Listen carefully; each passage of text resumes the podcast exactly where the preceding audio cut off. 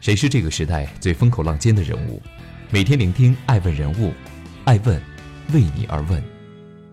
Hello，大家好，爱问人物创新创富，爱问帮助创始人成长的创始人办公室，爱问传媒辅佐创始人全球定位传播，爱问资本帮助创始人的新经纪公司投资融资。欢迎大家的守候，今天我们来聊一聊爱问王思聪公司倒闭，股份冻结。被腾讯碾压，王思聪的创业路能走多远？近日，艾问从第三方信息平台启信宝获悉，王思聪持有的上海香蕉计划文化发展有限公司（下称香蕉计划）价值六千八百五十万元股权被冻结。同日，王思聪持有的另一家公司——上海香蕉娱乐文化有限公司，价值二百七十万元的股权也遭冻结。值得注意的是，六千八百五十万。二百七十万，分别是当初王思聪在两家公司的认缴出资金额，也就意味着本次遭到冻结的是王思聪直接持有的全部股份。一般来说，涉及到股份冻结，主要原因都是与其他公司产生了合同纠纷。有网友开始怀疑，熊猫倒闭还没多久，王思聪是不是又摊上事儿了？截止目前，王思聪并未对此事给予回应。不知不觉，曾经那个一呼百应的国民老公，已经八十多天没有更新微博。雷军曾有句名言：“站在风口上，猪都可以飞起来。”如今直播红利已过，娱乐行业也面临资本寒冬。尽管王思聪名下至今仍有六十家企业，可熊猫直播倒闭，香蕉计划股权冻结，接二连三的变故让人不禁怀疑：王思聪从电竞出发，整合上下游。搭建一个泛娱乐王国的产业布局还能走多远？欢迎继续聆听《守候爱问人物创新创富》，追踪热点动态，挖掘创富故事。爱问每日人物带您探索商业新知。强势登场，电竞之父。二零零九年十二月，刚从伦敦大学学院哲学系毕业的王思聪，就获得了王健林五亿元资助。王思聪用这笔钱成立了一家私募股权公司普思投资。用王健林的话说，这钱是给儿子练手的，允许他失败两次，实在不行就回万达上班。二零一零年底，王健林又以一元的价格转让给王思聪万达院线五百万股，加上王思聪通过大连核心投资间接持有万达院线约百分之一股份。二十二岁的王思聪已经持有万达院线约一千万股。以日后万达院线上市发行价计，价值超过两亿人民币。普思资本董事长、万达集团董事，时至今日，王思聪微博下方的认证仍是这两个头衔。可在当时，与其说这是成就，不如说是给人留下了靠爹的画饼。王思聪有一个毛病，愿意评价别人，得罪人。我跟他说好几次，纵横商界几十年的王健林，曾这样担心过自己的儿子。然而这一次，王健林只说对了一半。二零一一年四月，在和张兰、汪小菲母子的一场骂战中，王思聪一战成名。几年前还只是微博小透明的王思聪，当时仅回击张兰的一条微博就被转发了五千余次，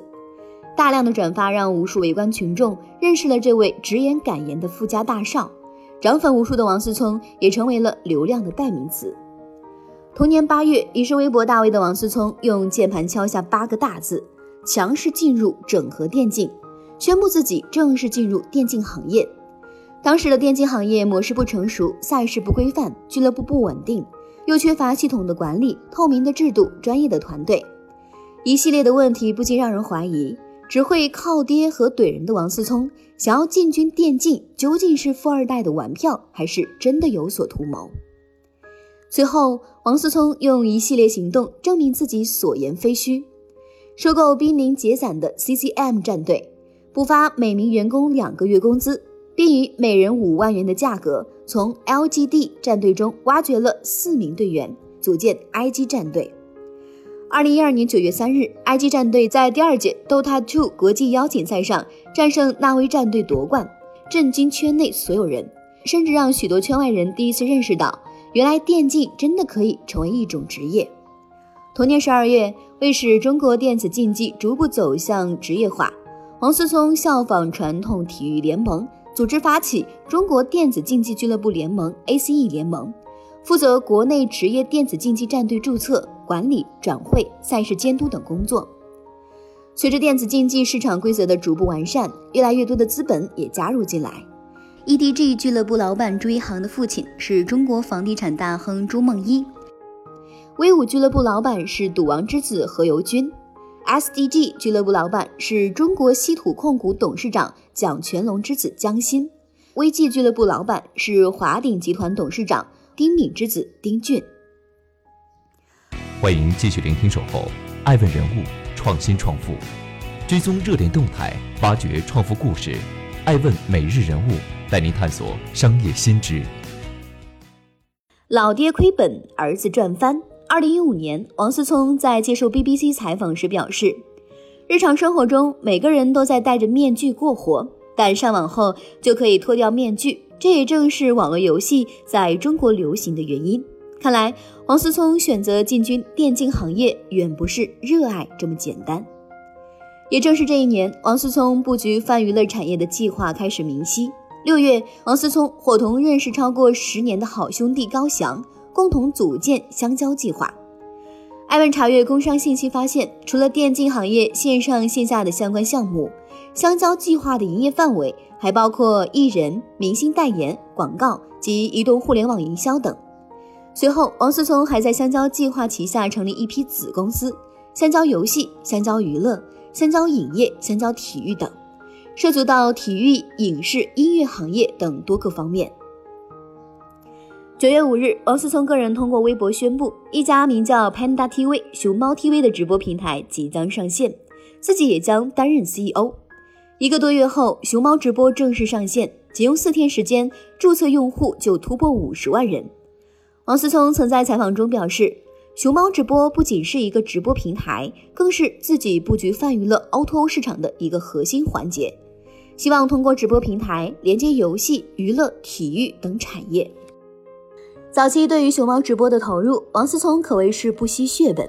凭借着强大的资本实力，硬是把当时游戏直播老大斗鱼的诸多顶级流量主播挖走。包括英雄联盟小智、若风、鲈鱼囚徒、武生二零零九等纷纷加入其中。此外，王思聪还通过个人关系频频邀请林俊杰、陈赫、林更新等明星为熊猫直播站台。艾问查阅二零一六年直播天下直播平台热度排行榜发现，尽管下载量还有所不足，但熊猫直播当时的热度已经超过了斗鱼，排在整个榜单的第二位。与此同时，王思聪还将当时自家直播平台知名女主播周二珂签约香蕉娱乐，尝试将主播转型成为艺人，以求进军娱乐圈。同一时间，王思聪开始效仿韩国的造星模式，通过香蕉计划推出 T 十八全球练习生招募计划，准备培养一批明日之星，要比腾讯的《明日之子》《创造幺零幺》等相同模式的选秀节目早上好几年。春风得意马蹄疾，一日看尽长安花。二零一七年，身价暴涨到六十三亿人民币的王思聪入选了当年中国顶级投资人 TOP 五十排行榜，位列第三十七位。相比之下，这一年的王健林则是诸事不顺，资本市场上遭遇股债双杀，加上银监会排查授信风险，以跳楼价贱卖自家地产，一年之间资产缩水五百多亿。打比赛的有 IG，看比赛的有熊猫直播，承办赛事节目制作有香蕉计划，三驾马车通力合作，让王思聪整合电竞产业上下游的进展愈发顺利。正当王思聪准备一展宏图之际，一个庞然大物挡在了他的前面。欢迎继续聆听《守候》，爱问人物，创新创富，追踪热点动态，挖掘创富故事。爱问每日人物带您探索商业新知。腾讯出手，寸草不生。在中国做电竞，终究要面对两座大山：腾讯和网易。当网易还沉浸游戏的开发与代理争夺战时，腾讯率先看到了泛娱乐产业的未来前景。二零一六年，腾讯电竞成立，与腾讯游戏、腾讯文学、腾讯动漫和腾讯影业并列，成为腾讯在文化娱乐领域的第五大矩阵。同年六月，一家以电竞赛事和泛娱乐内容运营为核心业务，提供电竞商业化、艺人经纪、电竞电视、电竞运动场馆运营等综合服务的电竞运营商 VSPN 成立，